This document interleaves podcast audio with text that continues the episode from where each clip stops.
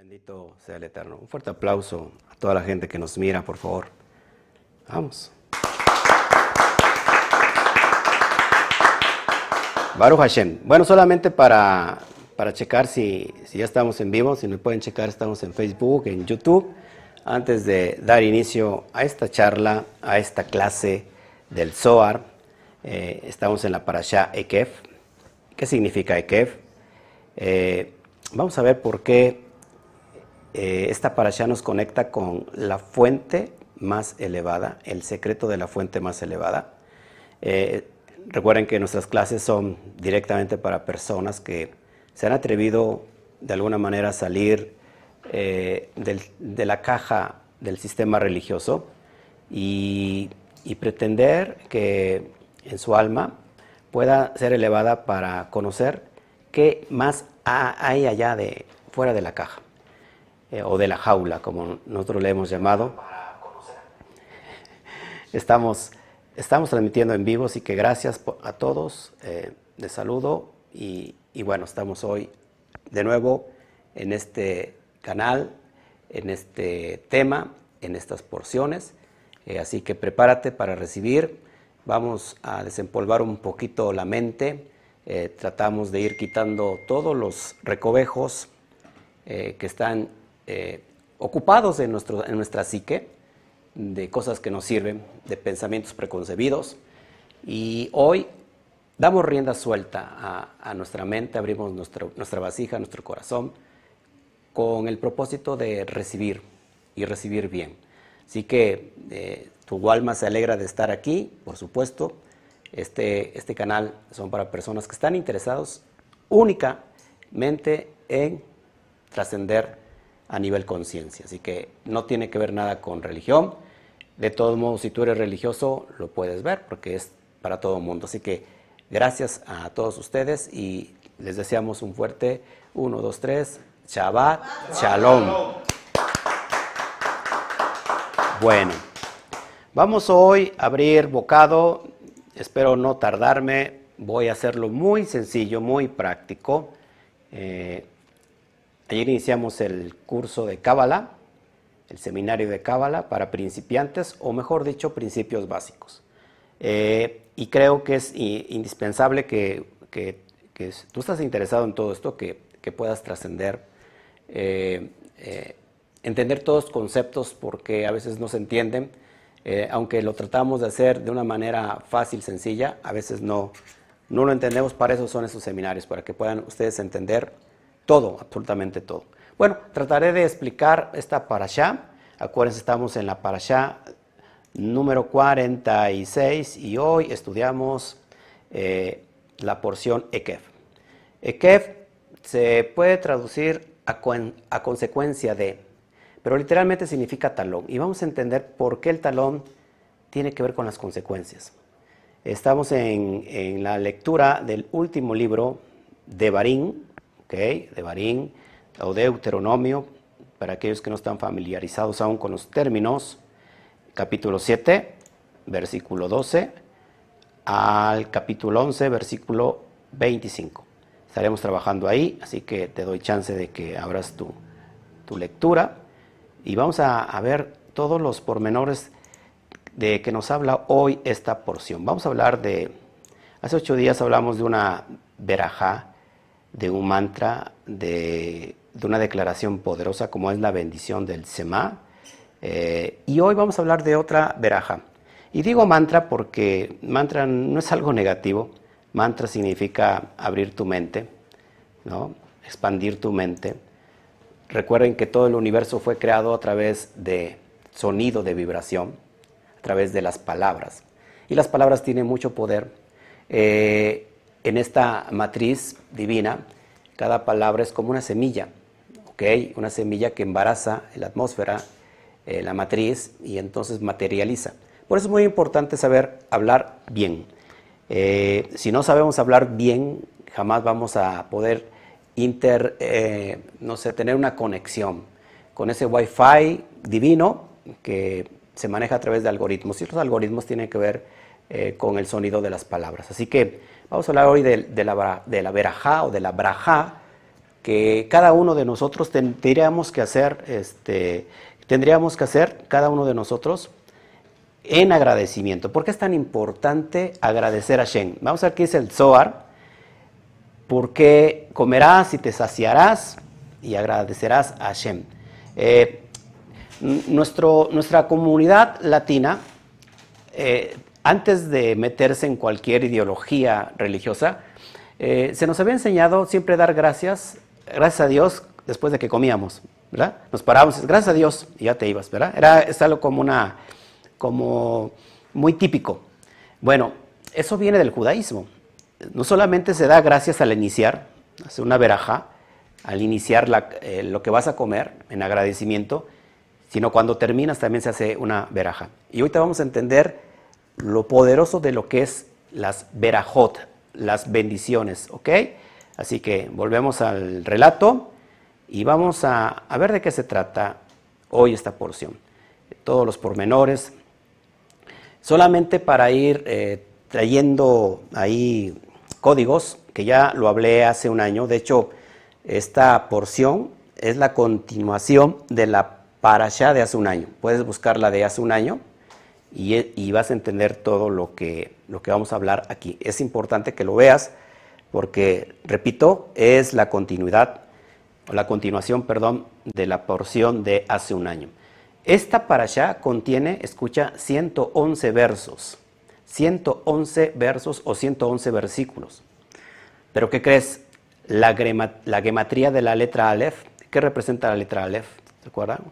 Aleph es el eterno, es Dios. ¿eh? Eh, eh, Aleph vale uno, pero también vale mil, pero también vale 26. O sea, todo es referencia al uno, al Ein Sof, al, al, eterno, a Dios, como que tú le quieras llamar. Bueno, la Aleph, letra Aleph, la primera letra del alefato hebreo deletreada, vale exactamente 111. ¿Cómo se deletrea o cómo se escribe Aleph? Aleph, Lamet, Pei, Sofit. Y yo sumo esta cantidad, me, da 111. Solamente para qué traigo esta acotación. Acuérdate que estoy tirando pistas. Eh, estamos en el remes de lo que se estudia la gematría. Y es en relación que si esta, esta porción tiene 111 versículos, es en referencia a que estos 111 versículos esconden un código poderoso y este código es el Aleph. ¿Ok? Por su parte, la palabra Ekef el término Ekef, eh, tiene un valor en gematría de 172. Y esta porción también nos menciona sobre, eh, nos sigue mencionando sobre los 10 mandamientos. Bueno, ¿qué creen?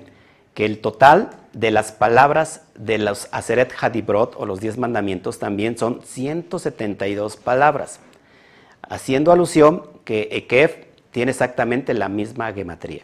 Son detalles que, traen luz, que traen iluminación. Bueno, los mandamientos en su totalidad contiene 620 letras. Escuche, 620 letras. Que esto nos alude a, una, a un valor en gematría de una cefira, la cefira mayor del árbol de la vida. ¿Cuál es la, la, que está sobre encima en el árbol de la vida? Keter. Pues, ¿qué creen? Keter, que se traduce como corona, tiene un valor exactamente de 620. Ya podríamos terminar aquí nuestra charla, ya, o sea, ya está claro que esta porción es en alusión al Aleph y a la energía de Keter. ¿Qué es Keter? Pues todo el, influjo divino eh, en, su totalidad. Aparte, aparte, la palabra Ekep significa literalmente talón todos tenemos un talón de Aquiles, ¿no? Que si ¿Cómo podemos traducir el talón de Aquiles? Nuestra debilidad. Somos susceptibles a nuestra debilidad. Eh, por eso, Ekep se traduce o se entiende como la consecuencia de o el resultado de. Aquí hay una, una condición, una condicionante. En otras palabras, podríamos decir que deberíamos de tener cuidado cómo, cuál cómo caminamos, cuál es nuestro, nuestra, nuestra senda. porque nuestros pasos son muy importantes. Nos conducen a un camino, ¿no? ya sea eh, correcto o ya sea incorrecto. ¿Ok? Vamos a ver cómo inicia esta porción. Me encanta, me encanta. Hoy estoy como pez en el agua. Estoy muy tranquilo. Ayer que iniciaba yo eh, un nuevo proyecto me pongo muy nervioso. Siempre que inicio un nuevo proyecto. Pero hoy estoy muy tranquilo. Estoy como, estoy como si estuviera yo en casa. Que de hecho estoy en casa. es decir, estoy como pez en el agua. ¿Cómo inicia esta porción? Fíjate. Y sucederá en consecuencia. Ahí está la palabra ekef. Y sucederá en consecuencia si ustedes escuchan estos mandamientos. Y entonces ahí vienen todas las bendiciones posibles que trae esta porción. Vamos a ir entendiendo desde el árbol de la vida. Yo no puedo explicar esto sin enseñarles el árbol de la vida porque para mí es muy importante que lo vayamos nosotros entendiendo. Antes de entrar a la dimensión de la profundidad y los misterios del árbol de la vida, Ekev se proviene del nombre Jacob. Ahí te vas a dar cuenta de a dónde te voy a llevar. Jacob, ¿quién es Jacob? Jacob es al que se le cambia el nombre. ¿ok? ¿Por qué se le cambia el nombre? ¿Se acuerdan por qué se le cambia el nombre a, Jacob? Cuando luchó en el vado, ¿no? con ese ángel de Dios. Bueno, cuando supuestamente lo vence a Jacob, se le cambia el nombre. Ya no te llamarás Jacob, sino que ahora te llamarás Israel. Es decir, aquí alude a, la manifestación desde de ir de abajo hasta arriba, es decir, ir del talón hasta la cabeza, ir de Malhut hasta Keter. Esto es increíble. Ekeb, que significa talón, de hecho, Jacob está formado por dos términos, Yad, Yad, que significa mano, y eh, Ekeb, que significa talón. Es decir, cómo salió del vientre, metafóricamente, tomando el talón de, su hermano, con su mano, ¿no? Lo que salió agarrando. Ok, así que vamos a abrir bocado y vamos a entender cómo funciona y se traslada todo esto al árbol de la vida. ¿Qué es el árbol de la vida? Es el mapa de la estructura del cosmos. ¿Ok? Si nosotros queremos saber cómo se estructura el cosmos, tenemos que buscar el mapa. Así como cuando tú buscas un lugar en Google Maps, te metes, ah, ¿cómo llegar? Entonces hacen como una, ¿cómo se llama? una toma satelital. satelital, te muestra todos los caminos, ah, y te das un norte para saber cómo llegar.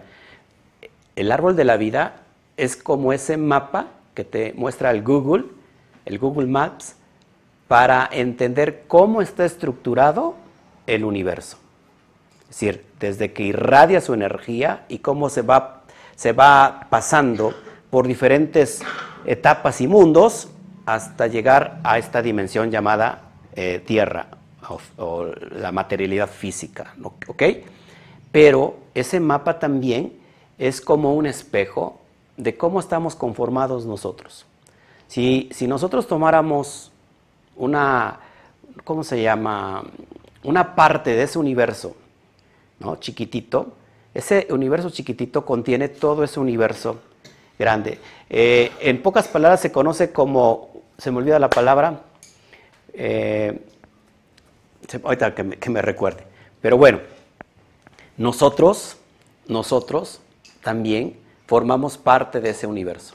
Por eso hay una ley en, eh, espiritual, como es arriba, es abajo, ¿eh? el macrocosmos y el microcosmos. Así como está estructurado el universo, también nosotros estamos estructurados por dentro. Nosotros en sí mismo, interiormente, somos un universo. ¿Ok? Eh, por eso es importante mirar cómo funciona el universo, porque también así funcionamos nosotros. Cómo se derrama Dios. Ayer explicaba que la voluntad de Dios es darse, es otorgar, es el dar, es el amor, y, su creación, eh, su naturaleza es recibir. Sí, esa es su naturaleza.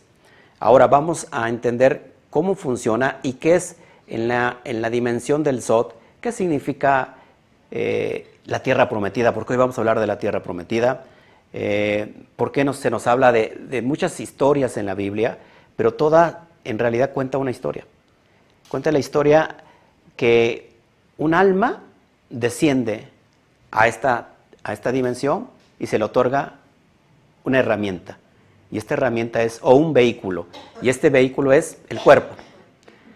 Y de ahí vienen muchos problemas existenciales. Porque como cuando tú te operan y te sacan un órgano, tienen que implantarte un órgano que sea compatible, porque si no, ¿qué pasa con el cuerpo? Lo rechaza. Haz de cuenta que la unidad del alma con el cuerpo, eh, por mucho tiempo, se ha, se ha, sentido incompatible. Por eso viene mucha eh, duda existencial. ¿Quién soy? Eh, ¿Para qué estoy aquí? ¿Para qué nací? ¿A dónde voy? ¿Cuál es mi propósito? No estoy conforme con lo que está pasando, porque siempre pensamos que hay algo más allá. Por eso este, este hambre por conocer nos lleva a descubrir secretos como lo estamos descubriendo ahora. Entonces la idea es cómo encontrar la fórmula para que el cuerpo y el alma, el alma y el cuerpo se concilien. Busquemos esa conciliación, porque cuando hay conciliación entre eh, el alma y el cuerpo, por, lo consiguiente que va a haber paz. Y si hay paz, hemos encontrado el propósito. ¿Ok? Así que prepárate para, para ir descubriendo todas estas dimensiones. Bueno, vamos para allá. Estoy muy emocionado, repito. Y, y dice así. Dice así. Voy a tratar un poquito, solamente para traer mención, para traer la acotación y el contexto de lo que estudiamos hace un año. Y después vamos a, meternos en lo que dice el Zohar Kadosh. Ok, lo que tienes en pantalla es la estructura del universo.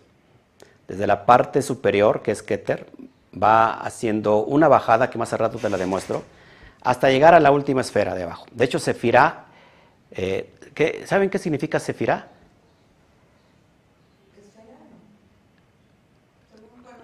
Sefirá viene de la palabra zafir, y zafir es zafiro.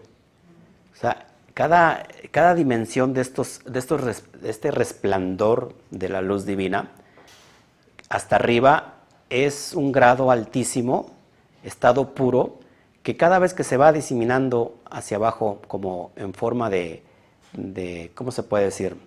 De zigzag, una, como una escalera que va bajando, va haciéndose cada, cada vez un poco eh, más accesible. No podemos recibir la luz divina, la energía de arriba, hasta el plano de abajo, porque nos podría destruir. Entonces, la estructura del universo funciona, eh, lo que está señalado en naranja, eh, sobre todo el círculo de, adentro, el chico, el inferior, es todo el sistema astral, es decir, todo lo que está sobre nuestras cabezas. Eh, la esfera de abajo, la cefira de abajo, que es Malhut, donde tenemos, ahorita lo, lo, llevo al plano del cuerpo, eh, es la Tierra, ¿ok? Lo que vemos, conocemos como materia, y lo que está arriba sobre nosotros es el sistema astral. Arriba, en esta tríada, en esas tres sefirot, que es Keter, Jochma y Binah, tenemos el mundo divino, ¿ok? Ahí, este, ese es el, el propósito de subir a esas dimensiones. Bueno, la energía que baja desde Keter hasta abajo, repito, es una forma de una escalera, ¿no?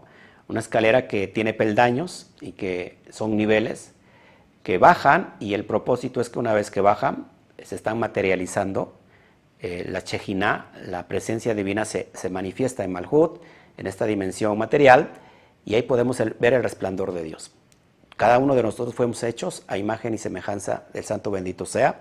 Tenemos una chispa divina y el propósito es que ese hashmal que nos viene de arriba, esa energía, es usar el sulán. El sulán es la escalera. ¿Cómo?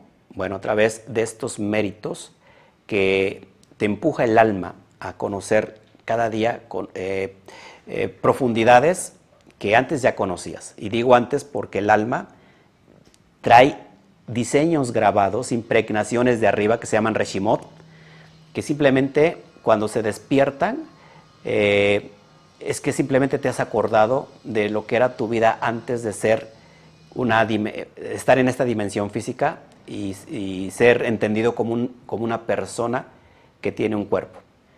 Es decir, que tu alma ya trae estos registros del pasado que te conectan a tu futuro. Esto es increíble, está de locos. Bueno, vamos a iniciar.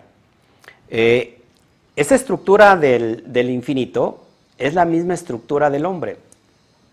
Dentro de nosotros existe también ese árbol de la vida.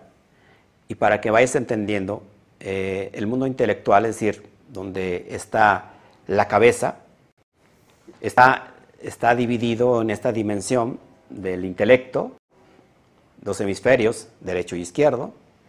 Arriba tenemos la corona, es donde recibimos toda esa energía divina. Eh, en la parte de en medio viene siendo el mundo emocional, ¿sí? ese círculo, círculo pequeño es el mundo emocional. Eh, donde están todas nuestras midot. ¿Qué son las midot? ¿Se acuerdan? Las cualidades emocionales, cualidades divinas, donde yo siento que ahí está el centro neurálgico del ser. Es decir, que si nosotros no entendemos nuestras cualidades divinas emocionales, no vamos a, jamás a entender nunca el universo ni nunca a Dios. Ahí está el centro neurálgico de todo. Y por último tenemos el mundo instintivo donde está eh, la relación que tenemos con el mundo exterior, es decir, nuestros, nuestros cinco sentidos. Entonces existe un sexto, ¿se acuerdan? El sexto sentido viene del mundo intelectual. No voy a hablar hoy del sexto sentido, pero los cinco sentidos es la manifestación donde están los instintos. en dimensión del cuerpo, mundo intelectual tenemos el cerebro, el mundo emocional tenemos el corazón y el mundo instintivo simplemente es el cuerpo. Es una fusión entre alma y cuerpo. Entonces, con el relato de conocer, de conocer eh, cómo es el proceso de integrarnos para conquistar la tierra prometida, eh, ¿de qué está hablando el texto? ¿De forma literal? ¿Nos está contando una historia literal o es un mashal? Es un mashal que necesita un ninshal, es decir, una forma de poder interpretar. Y no es otra cosa que la tierra prometida en el nivel Sot, en el nivel del alma, alude a conquistar la conciencia. Pero no podemos conquistar nuestra conciencia, y cuando hablo de conquistar nuestra conciencia es elevar nuestro conocimiento, porque algo nos está impidiendo subir, y esto es el desequilibrio eh, emocional. Cuando hay desequilibrio emocional, entonces significa que estamos apegados mucho a la materialidad. Es decir, no hemos entendido que somos un alma que tiene un cuerpo. Estamos entendiendo todo lo contrario, que somos un cuerpo que tiene un alma. ¿Ok? y ahí vienen los conflictos existenciales. Bueno, la primera promesa que se le da a Abraham, el Eterno le, da una promesa que le iban a dar a Abraham 10 naciones. Eso lo vemos en Génesis 15, 19 al 21. Diez naciones fueron prometidas para el patriarca Abraham. ¿No es curioso? ¿Por qué no fueron 11? ¿Por qué no fueron 12? ¿Por qué no fueron 15 o 5? 10 es en alusión a las 10 sefirot del árbol de la vida. ¿Ok?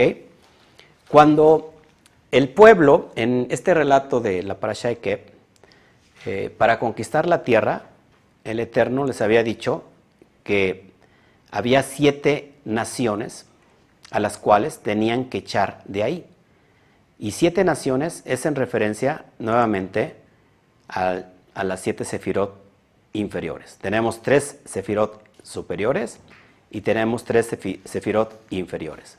Ahora, estas siete naciones tenían que ser eh, conquistadas, echadas fuera de, de ese lugar para poder poseer la tierra, queda claro la cual también esta tierra está bendecida con qué? Con siete especies, que son correspondientes nuevamente a las siete sefirot emocionales. ¿Se acuerdan?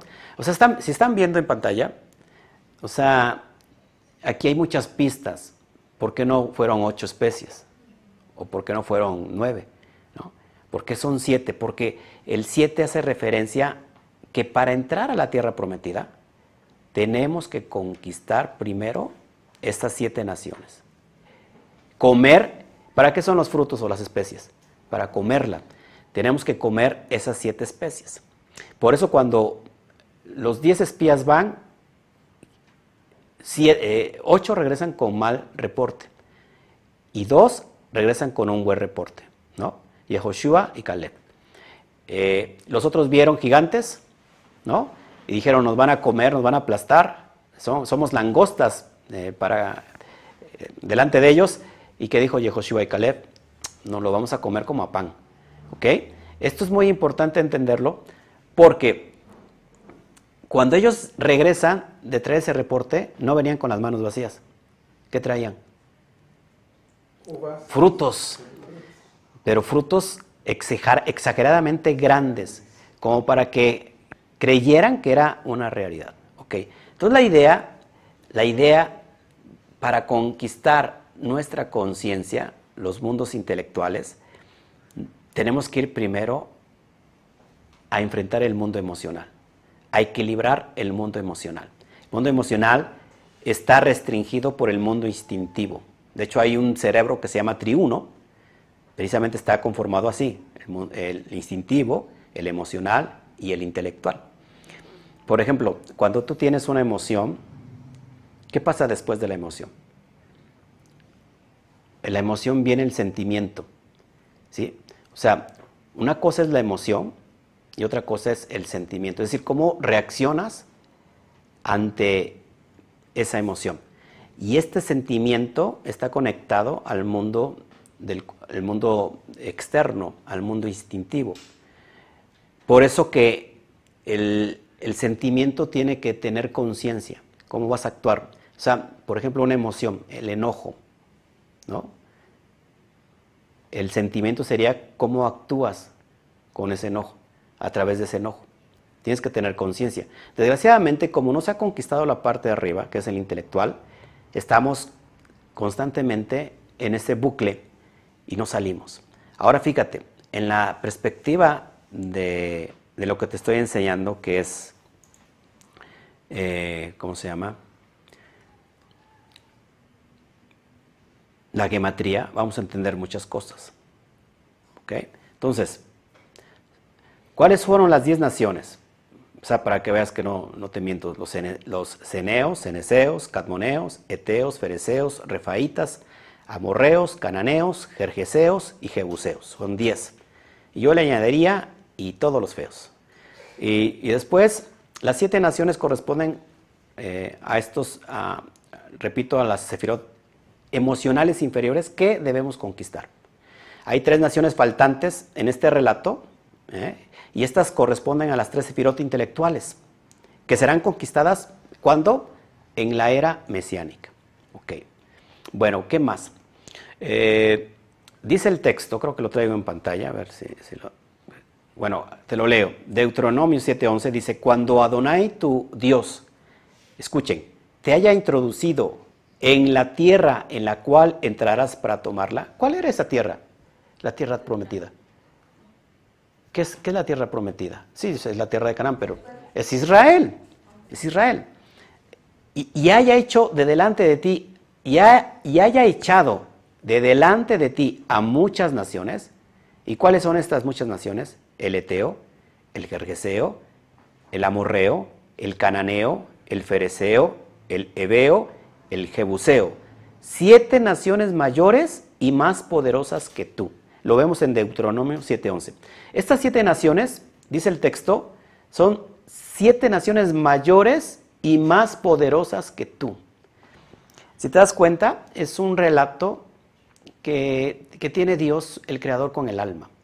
Y el alma le dice, vas a conquistar tu propósito, pero hay que echar siete naciones que son más poderosas que tú.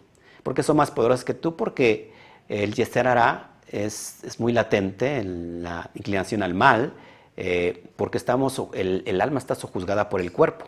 Y recuerden que el cuerpo tiene también pensamiento, ¿ok? El, cuerpo tiene pensamientos.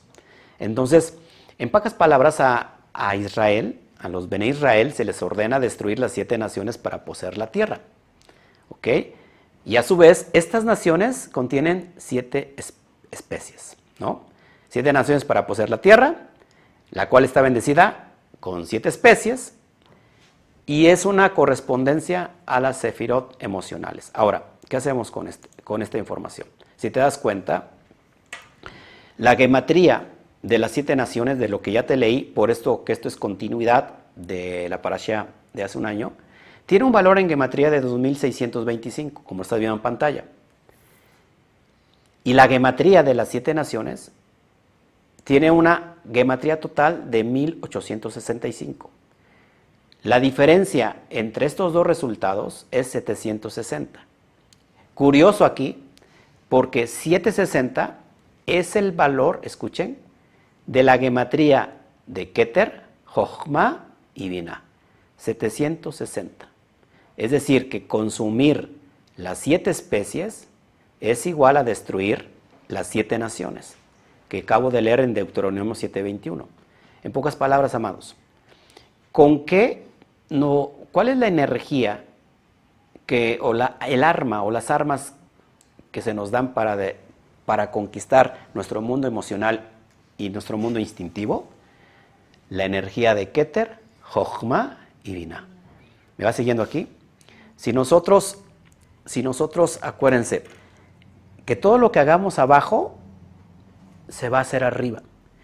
El despertar no viene de arriba, porque arriba no hay, no hace falta ningún despertar. El despertar, eh, arriba siempre, el, el mundo espiritual está despierto. Si yo hago algo aquí, me trae consecuencias. Si todo lo que yo hago aquí, yo mismo despierto lo que está arriba. ¿Ok? Sea para bien o sea para mal. Así que, pero ¿cuál es, cuál es eh, esta energía? La energía de Keter, Jochma y Binah, en pocas palabras, amados, es la energía de esta conciencia que está dentro de nosotros, que está impregnada de la Neshama.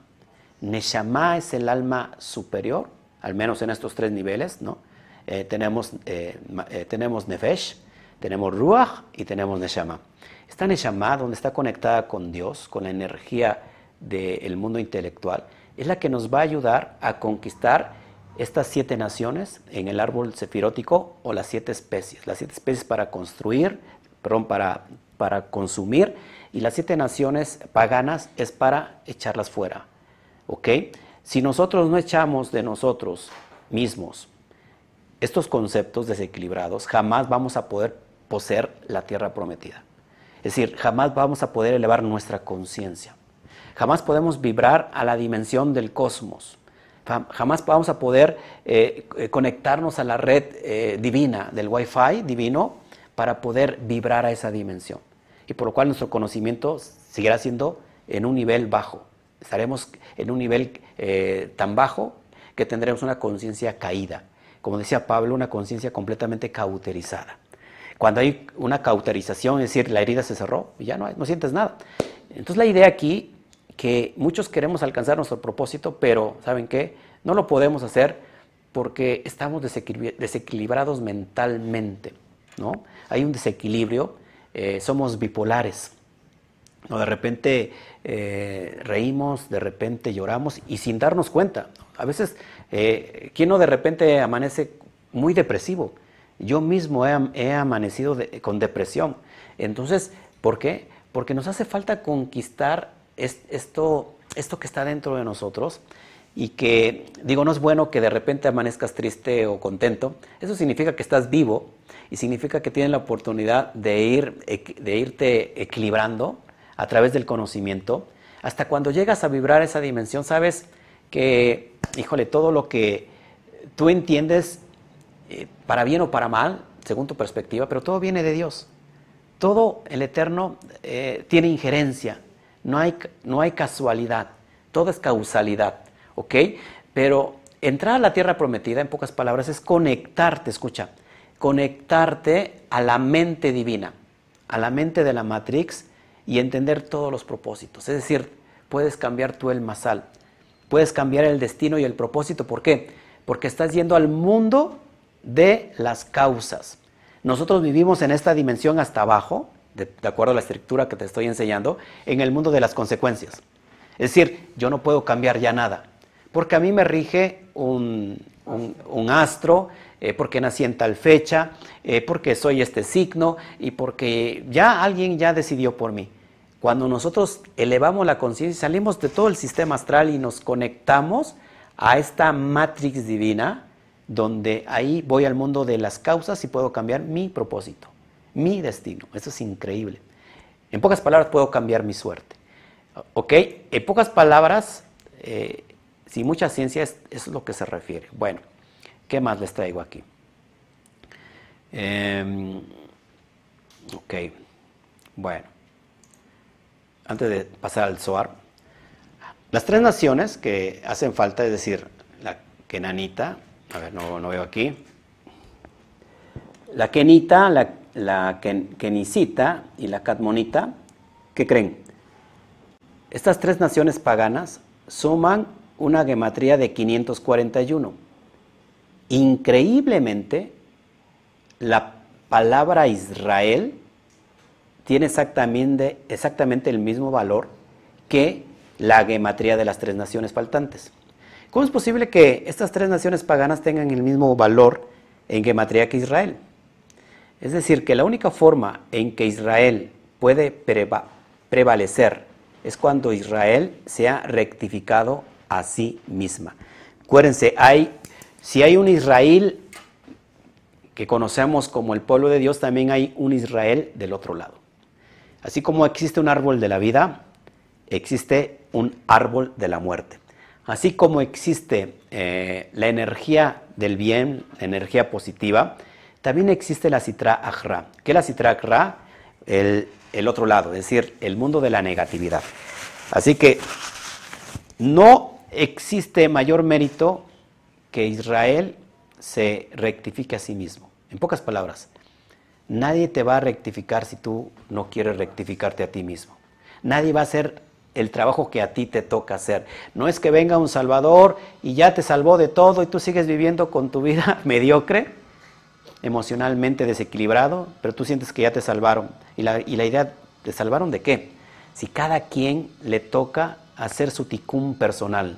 Cuando hago mi, mi ticún, que significa mi reparación, mi rectificación, eh, estoy rectificando no solamente mi persona, mi alma, sino estoy rectificando a todo el mundo. Esto es increíble porque estamos conectados eh, mentalmente con toda la humanidad. La humanidad es, es, un solo ser humano. Alguien no entiende esto, pero toda la humanidad pertenece a una sola alma llamada Adán Catmón. Y todos mis pensamientos afectan a la masa, para bien o para mal. Y somos tan egoístas que si no hacemos el bien para nosotros, que vamos a hacer el bien para los demás. Pero increíblemente ese egoísmo nos está llevando al caos, a la destrucción del propio ser humano. ¿Ok? Así que es importante que, que toda esta alusión de la gematría nos lleva a estas dimensiones que, es importante.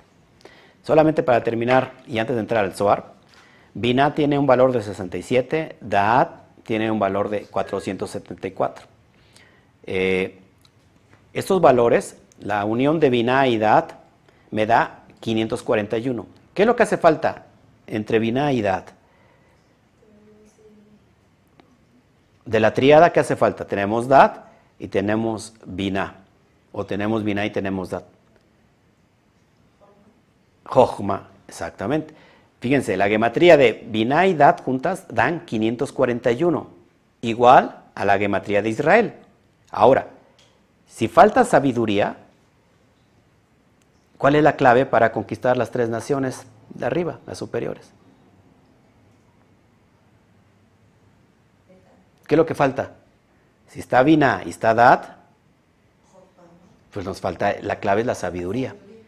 Es decir, bajar esa sabiduría que tanta falta nos hace.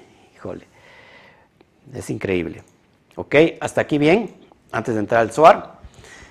Déjeme tomar agüita. Importante el tema, ¿no? ¿Les gusta? Sí. Muy fácil y muy ligero. Nos olvidamos de, de toda esa historia que es bonita, ¿no? Pero nos enfocamos ya a lo que es lo práctico en nosotros. ¿Qué hay que hacer? Pues solamente con sabiduría lo podemos lograr. Bueno, vamos a ver qué, qué nos dice el SOAR sobre la dimensión de esta porción. Y para eso voy a traer el versículo donde el Zohar se establece. Ya se cansó la mujer. de tus brazos, dice. ¿Me sigue? Entonces, dice el texto, lo voy a empezar a leer. Comerás y te saciarás y luego bendecirás a Shen, tu Dios. Miren la importancia de el agradecimiento por todo al Creador, al Boreolán. Si hablamos de desequilibrio emocional, entonces tendrá algo que ver con el agradecimiento. El agradecimiento es como un antídoto para el desequilibrio emocional. Esto es impresionante. Vamos a ver lo que es el Zohar. Eh, voy a leerle una sinopsis y dice así. Me voy guiando con lo que les traigo. Eh, estamos en el Zohar, volumen 22, volumen 22, capítulo 1 de la Parashá Ekef, del verso 1 al 14. Aprendemos que es un mandamiento bendecir a Dios. ¿Cuántos lo creen? Y que estas bendiciones atraen hacia abajo las bendiciones del mundo celestial. La estructura del cosmos, eh, que lo estoy viendo en pantalla, cuando nosotros agradecemos a Dios a través de una veraja, dice el Zohar que la energía que está hasta arriba, que es la fuente de vida, hacemos que descienda, que baje por todo el mundo astral y que nos llegue a la dimensión material. Lo estoy explicando. La bendición es como un regalo para Dios que fue enviada por la persona que le rezaba a Él.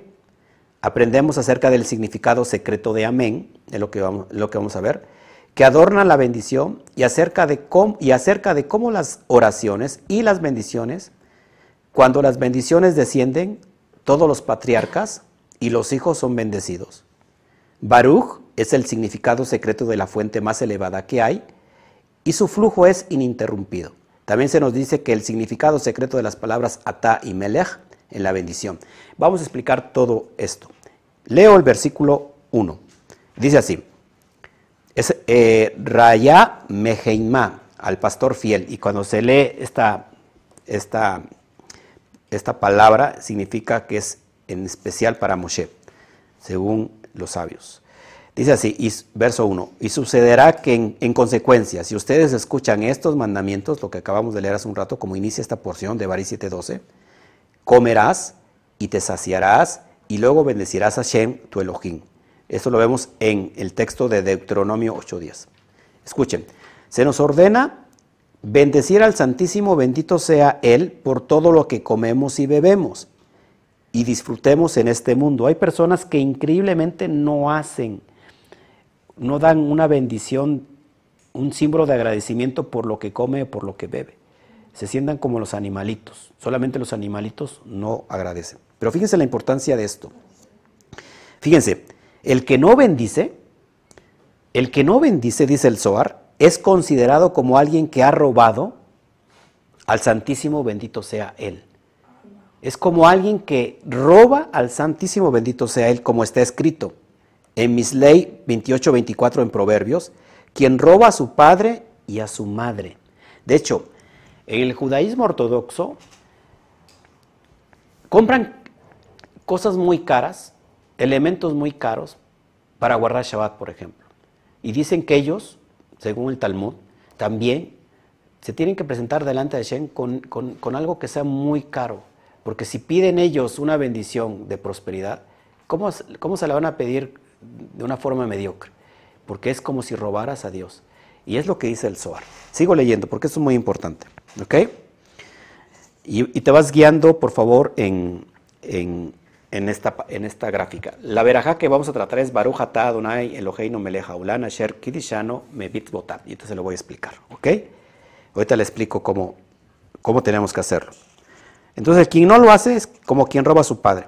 Dice, y los compañeros explicaron que esto se aplica al Santísimo, bendito sea Él. Las bendiciones que, que una persona da al Santísimo, bendito sea Él, escuche, tienen la intención de atraer vida de la fuente de la vida. Es decir, lo que tú ves hasta arriba, ese es el propósito. Cada vez que nosotros elevamos la verajá, es traer la energía de la fuente de vida. Que esta energía, ¿dónde se establece? Por eso estás viendo las flechitas. Se establece hasta la dimensión de Binah. ¿Ok? Dice que es Binah para el santo nombre del Santísimo. Bendito sea Él. Y estas bendiciones son para derramar encima de Él ese aceite celestial que es la, que es la abundancia de Jochma. Acuérdense que el aceite, el aceite celestial, ya lo he enseñado, está en Binah. De hecho, Binah es la sefirá número 8. Desde Malhut hasta arriba es la sefirá número 8. Aceite en hebreo es Shemen. Por ejemplo, octavo, octavo es Shemini. 8 es Sheshmoná. Por eso tiene mucho que ver que cada vez que hablamos de aceite, de aceite es en relación a Binah. Es decir, lo, el vientre que contiene la fuente de vida lo contiene Binah. No sin antes pasar por Jochma. ¿Me sigue aquí? Lo estás viendo en pantalla. ¿Ok? Y estas bendiciones, repito, son para derramar encima de él, ¿de quién? Del que ora, del que hace la verajá, ese aceite celestial, que es la abundancia de Jochma. ¿Qué les dije que necesitamos para conquistar la tierra prometida? La sabiduría, es decir, Jochma, ¿ok? De ahí de allí es luego traído sobre el mundo entero. Por eso les digo, mis amados, esto, es increíble, que mucha gente piensa que una simple oración eh, puede afectarlo a él, pero le estoy diciendo que todo, de alguna manera, toda la humanidad está conectada a una misma fuente. Y yo puedo afectar no solamente a mi persona, sino puedo afectar a una humanidad completa. Es lo que dice el Zohar. No lo digo yo y está claro eso. ¿Ok? Sigo leyendo. ¿Ok? Verso, verso 3, me voy a brincar al verso 3. Bueno, verso 2. También está escrito, comerás y te saciarás y luego bendecirás a Hashem, tu Elohim. Por medio de estas bendiciones, ojo, una persona derrama a través de sus palabras la abundancia de la fuente más elevada, que es Binah, y todos los niveles y fuentes de Seirampin, es decir, el mundo espiritual, perdón, el mundo emocional, y Malhut, son bendecidos y llenados con la abundancia para derramar sobre todos los mundos y todo es bendecido junto. Verso 3. Por lo tanto, una persona necesita meditar en el secreto de las bendiciones. Una persona necesita meditar en el secreto de las bendiciones, de modo que los patriarcas, que son Geset, Geburá y Tiferet, de Seirampin, y los hijos, que son Netzat, Jod y Yesod de Serampín sean todos bendecidos juntos. Se los explico de forma fácil. Cuando nosotros hacemos la verajá, el propósito es bajar la fuente de vida, pero no baja a esta dimensión física, sino antes bendecir los patriarcas y sus hijos, que son las cualidades divinas, emocionales de nosotros que nos hace falta equilibrar. Es decir, como si, como si ese aceite, ese shemen que está en Binah, sea derramado y cada vez que baja por, esta, por nuestras emociones, son como ungidos, son como rectificados. Y entonces es bendecido todo. Hasta que llega a esta manifestación física, hasta que llega al cuerpo, y hay esa unidad, porque es bendecido todo, es unido todo. ¿Ok? Dice, después que esa bendición particular viene y reposa sobre la cabeza de aquel a quien bendijo, se esparce desde allí al resto del mundo. La comunidad de Israel es como el buen óleo, ¿no? que desciende sobre la cabeza de Aarón y baja sobre las barbas y hasta llenar todo el, el borde de sus vestiduras. Es decir, que no solamente me bendice, fíjense, esto es increíble, un simple agradecimiento a nuestro Creador por el simple hecho de lo que comas o bebes, no solamente te bendice a ti, sino bendice a todo el mundo. Esto es increíble, él lo dice el Zohar. Wow. ¿Quiere más? Ok. Cuando estas bendiciones descienden son adornadas dentro del campo de los santos manzanos. Santos manzanos es en referencia a Malhut. Muchos niveles de aquellos que son nombrados sobre el mundo las reciben allí y bajan junto con ellas, anunciando y proclamando que este es el regalo que esta persona, esta persona envió al Santísimo, bendito sea Él. Pregunta, ¿De qué lugar descienden las bendiciones? Responde, Las bendiciones descienden después del lugar de la cabeza del justo, que es Yesod de Serampín. Lo pongo en pantalla. Todas las bendiciones de la fuente de vida que están depositadas, es como una agencia eh, gubernamental divina, donde contiene todo el suministro y el abasto de, la humanidad. Primero, la primer eh, oficina gubernamental de suministros es BINA. ¿Me están siguiendo aquí? Es, BINA es como una gran, ¿cómo se puede decir? Como, como, una, una gran bodega gigantesca donde tiene todos los suministros para la humanidad. Y hay otra bodega, un poco como ella, más, más pequeña, que es Yesod, lo que es el Zohar.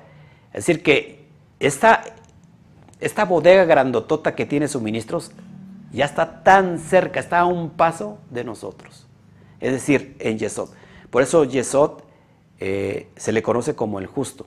¿Cuál es el patriarca, el patriarca, perdón? ¿Cuál es el arquetipo de Yesod? ¿Se acuerdan? Yosef. ¿Cómo se le conoce a Yosef? el justo, Yosef Hasadik. ¿Por qué el justo? ¿Se acuerdan por qué? Porque no derramó su semen. Guardó el pacto, guardó el brit, es decir, no se metió con la mujer de Potifar. De hecho, ¿dónde, está, dónde están los órganos sexuales? Corresponde a Yesod. De hecho, Yesod se puede transmutar y se puede decir sí, Yesod. Está escrito por una Yud una Samech y una Dalet. Se puede decir así, Yud Sot. Significa el secreto de la Yud, el secreto del semen divino. ¿Cuál es, la ¿Cuál es la semilla divina? Lo que trae desde arriba de Keter. ¿Me están siguiendo aquí? Sigo leyendo para que vais a entender. ¿De dónde vienen ¿De qué lugar descienden las bendiciones? Dice el Zohar. Las bendiciones descienden después del lugar de la cabeza del justo, que es Yesod de Seirampín. Fíjense, las bendiciones primero suben y causan que otras bendiciones de arriba bajen. Cuando tú dices Baruch Adonai Eloheinu melech haolam asher kedishanu mevis botat betzibanu y hacemos el conteo del hombre, por ejemplo, decimos al Sefirah Haomer, ¿no? Lo que está pasando que esta bendición sube y causan que otras bendiciones de arriba bajen. Es como si hicieras un pedido por internet, ¿no? Y hicieras por Mercado Libre, haces tu solicitud y ahí Mercado Libre tiene una mega bodega y entonces te van a enviar el pedido. Prácticamente así. Dice, y esto es llenado por aquellos que descienden de arriba y de aquellos que ascienden de abajo. Por eso Jacob veía ángeles que subían y que bajaban. Este es el significado de hay bendiciones sobre la cabeza del justo, según Mishlei 10.6. Hay bendiciones sobre la cabeza del justo. Una vez que el nivel es llenado, se vacía sobre la desposada. ¿Quién es la desposada? Malhut. Estamos hablando de una cúpula entre el aspecto masculino y femenino. El aspecto masculino es Yesod, que va a tener una relación íntima con la desposada que es Malhut, de donde fluyen y se extienden hasta abajo. Baruch Hashem. Sigo en mi relato y dice así. Cuando esta bendición asciende, todos los grados arriba llaman al no resplandeciente, a saber, Malhut, para resplandecer sobre este, decir, Malhut no tiene luz propia. Es como la luna, la luna no tiene luz propia, sino se embaraza de la luz del sol. Malhut, todas las sefirot tienen luz propia, menos Malhut. Entonces dice, para resplandecer sobre este, sobre Malhut. Eh, todavía más, si, una, si es una bendición dicha por muchos, es adornada con coronas santas por medio de decir amén. Por eso cuando eh, el jaján en la comunidad hace la bendición, la verajá, toda la comunidad responde amén. Y amén es un código. Ya se los he enseñado. Entonces, amén, escuche, es el secreto de las conexiones dentro de cada unificación y santificación de acuerdo con el secreto de su Señor. Amén, amados, para que me entiendan, es el secreto de la unificación y santificación. ¿Por qué? A ver, amén tiene una gematría de 91. Exactamente la gematría de la unidad de la unión del Yihud, del nombre divino Yud Hei Bab Hei, que vale 26, y el nombre de abajo, que es Adonai. Entonces, cuando se hace el Yihud, Yud, Aleph, Hei, Dalet, Bad, Nun, Hei, me da exactamente 91. ¿Se dan cuenta cómo, cómo funcionan estos secretos tan poderosos? Amén no simplemente es por decir amén, sino que amén lleva la energía del nombre superior, de, o sea, el nombre de arriba de Dios con el nombre de abajo.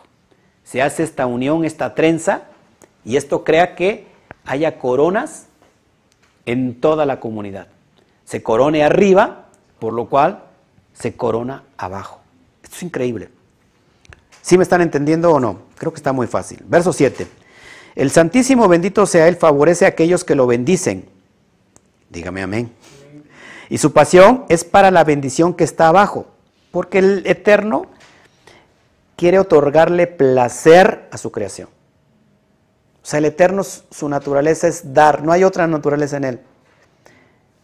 Y nosotros fuimos diseñados para recibir ese placer, pero no hemos entendido cómo funciona esta dimensión. Repito, entonces, aquellos que lo bendicen, entonces su pasión es para la bendición que está abajo. Esa bendición se eleva e ilumina la vela no resplandeciente que es Malhut. A causa de los sadiquín, nuestras oraciones hacen que esta vela que no tiene luz tenga luz. Así que la, hacen que la llama de Malhut se encienda, porque no, Malhut no tiene luz propia. Es decir, que solamente Malhut se puede manifestar esta Shejina, la presencia divina. Sigo leyendo. Ok, esta bendición se eleva e ilumina la vela no resplandeciente que es Malhut y la fortalece con una poderosa fuerza para elevar arriba, para unirse con Seirampin. Seirampin, en la estructura del universo, es el mundo astral.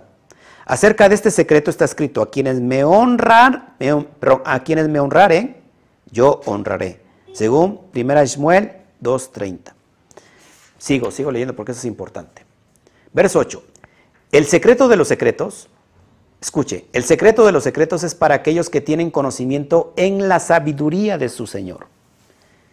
Aquellos que tienen conocimiento, es decir, cuando han elevado su conciencia, para conocer los significados secretos de las bendiciones recitadas sobre los mandamientos de la Torah y sobre todas las alegrías y placeres en este mundo, para derramar bendiciones de arriba hacia abajo. Vamos entonces con la oración, ¿les parece? El secreto, el verso 10, el secreto de las bendiciones que se despiertan desde arriba hacia abajo pertenecen a este secreto. Escúchelo bien y véalo en pantalla. Lea usted y dése cuenta. Iniciamos, a ver. ¿Cómo inicia la veraja? Baruch. ¿Qué significa Baruch? Bendito. Bendito es el secreto de la fuente más alta, que es Abba e Ima celestiales. Cuando decimos Baruch, iniciamos la oración, Baruch, ahí está el secreto de la fuente más elevada, porque contiene todo lo de Jochma y todo lo de Bina. ¿Me siguen aquí? Uno necesita meditar para derramar, atraer y ascender de allí todas las velas, significando los grados inferiores. Esto es siempre bendecido debido que, a que su agua nunca cesa de fluir. El río que fluye en el jardín del Edén y que desciende es el río que está en Vina. Es otra referencia para Vina. Repito. Esto es siempre bendecido debido a que su agua nunca cesa de fluir, significando que están en una unión interminable. Y allí su abundancia para los seres inferiores nunca cesa de fluir. De allí el comienzo que es llamado el mundo por venir, que significa Binah, Binah también se le conoce como el Olan Abba, el mundo por venir. Significando Binah, recibe, es llamado el final del cielo, porque ese final es el extremo superior de Seirampin llamado cielo. Porque hay un final similar abajo, que es el mundo inferior, Malhut, que también es llamado bendito. Fíjense, no solamente bendito que es el secreto más elevado, cuando se empieza a dar esta verajá, se está cumpliendo todo lo que les estoy relatando, también abajo es llamado bendito. Esto es increíble.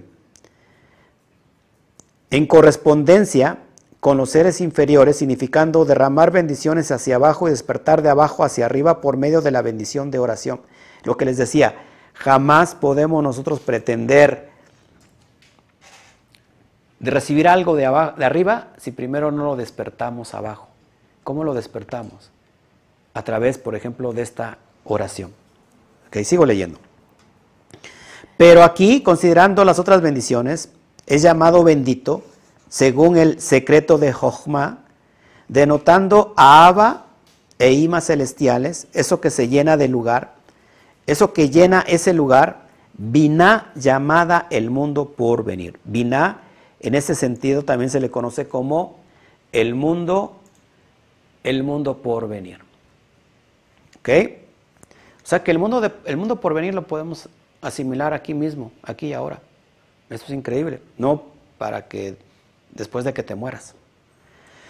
Dice, como se mencionó arriba, por medio de un sendero angosto significando Yesod de Jokma, a través del cual entra en este. Tenemos la agencia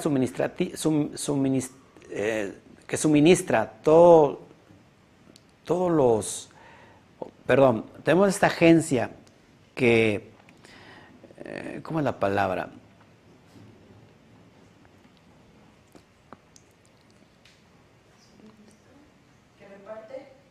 que administra todos los suministros, o sea, del mundo por venir que es Vina, la tenemos tan cerca de nosotros. Tanto así como cuidar, por ejemplo, nuestro pacto. Como el órgano sexual masculino, ¿qué significa la, la Brit Milá, la circuncisión?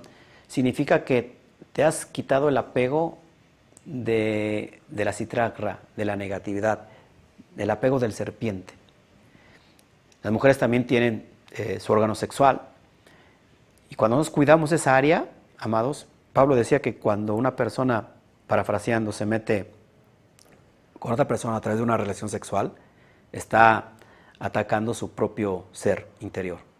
Está pecando contra sí mismo. Entonces, si nosotros tenemos el equilibrio en Yesod, amados, podemos recibir estas bendiciones que te estoy enseñando. Es decir, hacemos venir o bajar el mundo de arriba, el mundo por venir, el Olam Luego después viene, ¿qué, viene después de la, de la bendición?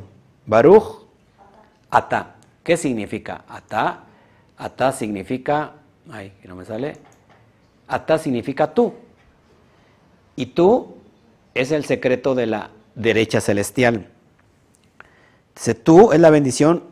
La palabra tú, es decir, atá, en la bendición empieza entonces a ser revelada porque bendito está oculto, que son Jochma y Binah, que son incomprensibles para los seres inferiores, por lo tanto es llamado bendito vagamente. Siendo, eh, siendo, esta, siendo este una fuente superior no expuesta. Sin embargo, escuche, la palabra tú es el principio de la revelación afuera. Es por eso, es por esto que es llamada tú en segunda persona, quien es revelada. ¿Y quién es esta? ¿Quién es esta persona? Es el secreto de la derecha que es Gesed de Seir Ampin. Este Gesed, esta Gesed es llamado sacerdote para ese lugar, para Binah. Ese es el significado de tú eres sacerdote para siempre es decir, para el mundo. Lo vemos en el Salmo 110, 104. Pero 110, 4. ¿Qué sigue después de, de la... Viene Baruch, Ata, Adonai. Adonai, la palabra Adonai, que en realidad es Yud, Hei, Bab, Hei, es, dice la palabra Hashem, aquí dice en, el Zohar, en las bendiciones es, el secreto de la columna central de Seirampin. Es el equilibrio, el significado secreto de la fe en todas direcciones. La palabra, después, nuestro Elohim, porque viene así la oración, Baruch, Ata, Adonai, Eloheinu. La, la palabra Eloheino o nuestro Dios es en las bendiciones es el lado izquierdo de Seirampin. Esta está incluido en su derecha, la derecha está incluida en esta. Es decir, que aunque la izquierda, Eloheinu, guarda la Geburah, la Geburah es el juicio, ahí mismo ya está resguardado el Gesed, o sea que no hay ningún problema. Hasta este punto, significando hasta Gesed, Geburah, Tiferet de Seirampin, las bendiciones están conectadas a Seirampin. Una vez que, es, que estas Gesed, Geburah y Tiferet de Seirampin son bendecidas, todo abajo son bendecidos. En el, primer, en, las primeras frases de Baruch Atah Adonai Eloheinu, ahí encontramos el equilibrio perfecto para que todos seamos beneficiados abajo. Veo, los veo con cara de que estoy hablando en chino, en mandarín, y que usted no entiende que usted no entiende ni papa, pero yo creo que sí. Sigo leyendo. Verso 13. Después de que Gesed, Geburah y Tiferet son bendecidas y reciben bendiciones para ellas mismas, todas retornan incluidas en una, en una, en una a esa fuente que es Binah. Es decir, el proceso es llegar hasta arriba nuevamente, porque no pueden regresar a ese lugar antes que estén bendecidas. Una vez que, que, están, bendecidas primero, entran otra vez en ese lugar que es Binah para recibir otras bendiciones adicionales para otorgar abajo. Antes de ser bendecidas no entran o regresan a Biná. Este es el significado secreto del versículo, y nadie aparecerá delante de mí con las manos vacías. Según Shemot 23, 15. ¿Ok? Verso 14. Cuando ellas regresan al lugar que es Biná y entran allí, ese lugar es llamado, ¿qué es lo que hace falta? Baruch, Ata, Adonai, Eloheino, Melech. Cuando regresa, entonces llamado rey. Ese lugar, cuando hace el propósito de bajar esta dimensión que les estoy mostrando y, vuelve a Binah, ahí solamente se considera rey. Este es el secreto de la palabra rey. En las bendiciones, Binah es considerada un rey, ¿ok? Solamente cuando estas, Gese, Geuray, y Tiferet de Serampín, se acercan para ser bendecidas. Ojo aquí, un rey es considerado rey cuando sus primeros ministros llegan a él, cuando son ricos y tienen todo lo que necesitan, sin que les falte nada, entonces él es un rey, un rey abajo que es Malhut. Es decir, cuando se completa este ciclo, entonces también se crea, no solamente abajo es llamado bendito, sino que también abajo se, procrea el rey. De hecho, Malhut, ¿qué significa? Reino. Y para que exista un reino tiene que haber un rey. Y ese rey tiene que tener una qué? Corona. ¿Te das cuenta? Así es considerado cuando, cuando esta, la Sefirot de Serampín, la adornan aquí en Amalhut adecuadamente con coronas santas. Aquí en la bendición, donde un rey es mencionado, ¿quién es el rey? Es el mundo quien nos ha santificado y nos ha ordenado. Entonces aparecen las demás frases. O sea, es cuando se crea el ciclo que estás viendo aquí en naranja, este ciclo. Entonces dices, Baruch atah Adonai Eloheinu meleja aulán. Es decir, que entonces se crea todo lo que hace falta. Es decir, eh, dado que este es un mundo, fíjate, lo leo nuevamente. ¿Dónde me quedé? Aquí en la bendición, donde un rey es mencionado, ¿quién es el rey? es el mundo. Por eso dice Melech Haulán. Haulán significa el mundo. Quien nos ha santificado y nos ha ordenado. Es decir, Melech Haulán Asher Kirishano Memisbotat. Que significa que nos ha santificado y nos has ordenado. Que es Bina, dado que este es un mundo que no está revelado externamente y está oculto. Esto es recitado de una manera oculta, significando en tercera persona quien nos ha santificado y ordenado. En vez de segunda persona saber, tú que nos has santificado y ordenado. Por lo tanto, he recitado en una forma no revelada. Imagínense, amados. Perdón, los voy a poner. Y les voy a hablar un poquito sobre esta cuestión. Entonces, ¿me han entendido hasta aquí?